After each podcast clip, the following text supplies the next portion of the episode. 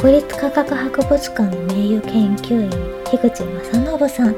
ラジオの放送に入りきらなかった貴重な音声です。ぜひお聞きください。これまで樋口さんどのような研究されていらっしゃったんでしょうか？はい。まあ一口で苔の研究といっても、うん、あの何でもやるわけではなくて、うん、私はそのもしこういうグループ分けをするんであれば一応分類学が専門です、えですからどの地域にどういう苔が生育している、まあ、これはあの、まあ、分類学というのは、まあ、なんていうんですかねフローラと私たちは言ってるんですけどもその地域にどんな種類があるか植物層といって、まあ、リスト作りですね。でこのここの種類がどういう地域に分布しているかという分布の、まあ、研究の一つになるわけですけども例えば今あの環境省で絶滅危惧種っていうレッドリストっていうのをね作る時に、まあ、こういう基礎的などこの地域にどういう種類があるかっていうことをがベースになるわけです。まあ、それで、まあ、今もその種類がちゃんと生育しているかっていうことでその絶滅危惧性というか、あの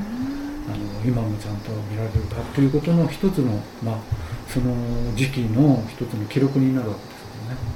まあ、そういうことをしながら自分の専門とする、まあ、分類学ですから全てをやるわけじゃなくてある特定の専門のグループを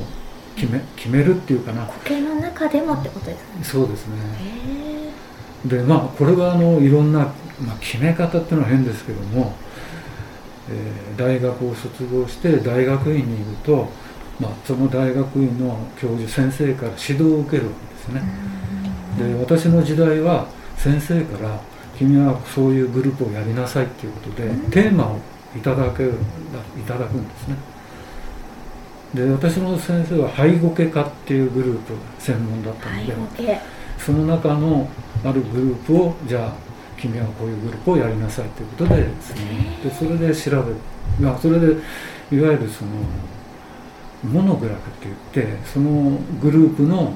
世界中の全ての種類についてまとめるっていう仕事をする。それは、はい、あの日本に限らずってことです。世界中っていうのは。ただまあそのグループが本当の世界中にある種類あグループかどうかはそのグループによって違いますので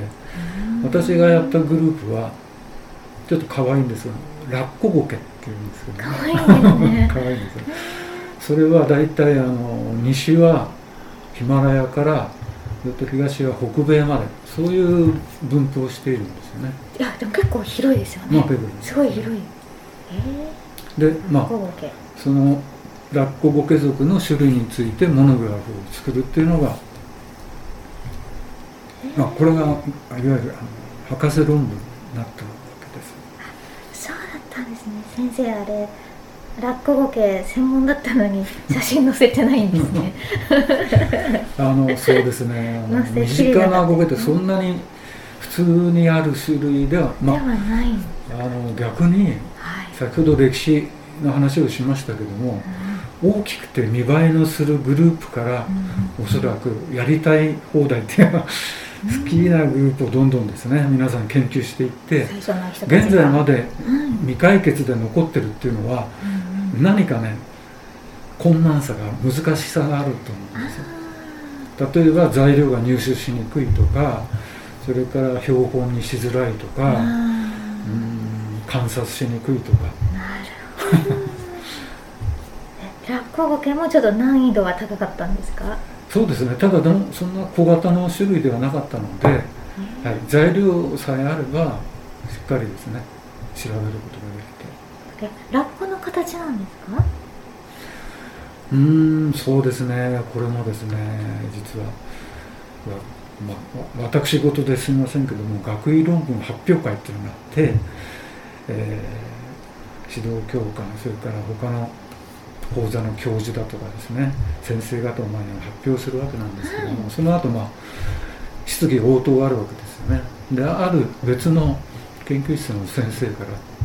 全く同じ質問されたのを覚えてます。君なぜ落語ボケっていうのかね。気になります。それで動物のね毛並みにおそらくその似ているっていうことから来てて例えば、えー、キツネゴケとかムジナゴケとかリスゴケとか、そういう動物の名前をついたポケモンがあるんですよ。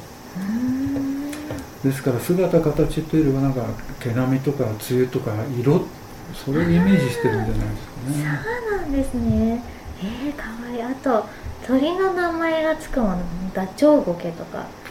白鳥ゴケとか、あと虫の名前、ムカデゴケとか、やヤスデゴケ とかですね。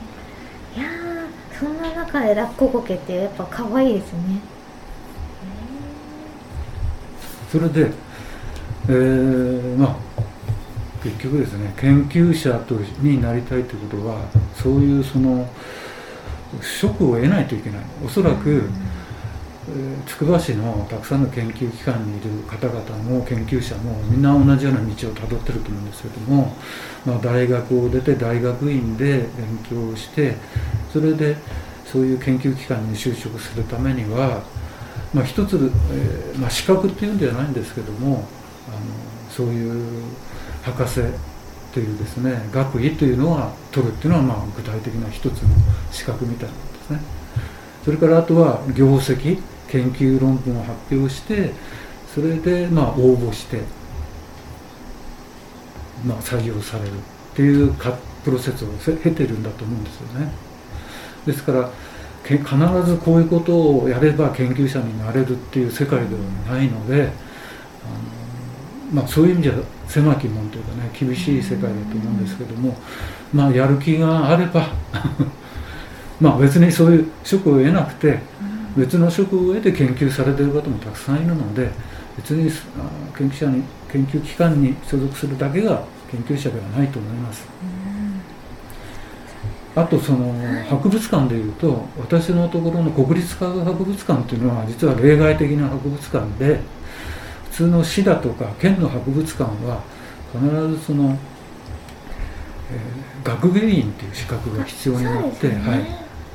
私自身は実は持ってません。学芸員という資格はですね。でも博士だから研究されてるそうですね、私のところは一応それが、あのそれに変わっているのかなと思いますけどね、はい、だからちょっと、はい、ですからもし博物館の学芸員になりたかったら大学で学芸員の資格をまず取得するっていうのがまず一つの大事なポイントですよね。それで職を実は私は3回変わっていてそうなんですか、はい、あの大学院を出たら宮崎県にあるその宮崎県日南市の服部植物研究所というこれは財団財団なんですけどもそちらに短期間研究員としていて、その広島私出身大学が広島大学なんですけども広島大学の助手になってでその国立科学博物館に移ってるという転々としてる。んです、あじゃあ筑波は今何年ぐらいなんですか？筑波はえっ、ー、とですねこれも知らなかったんですけども新宿に初め勤めたんですけども。そうですよね。国立科学博物館最初新宿だったんですよね。はい。1995年ですね。5年に筑波に来てますので今年が27年目。筑波に住んで27年目ですね。ですからその所属する場所によって研究の内容というのはやはりいくら研究者だって自由なテーマではなくてやっぱりその所属しているところの全体の研究というのがありますのでその中で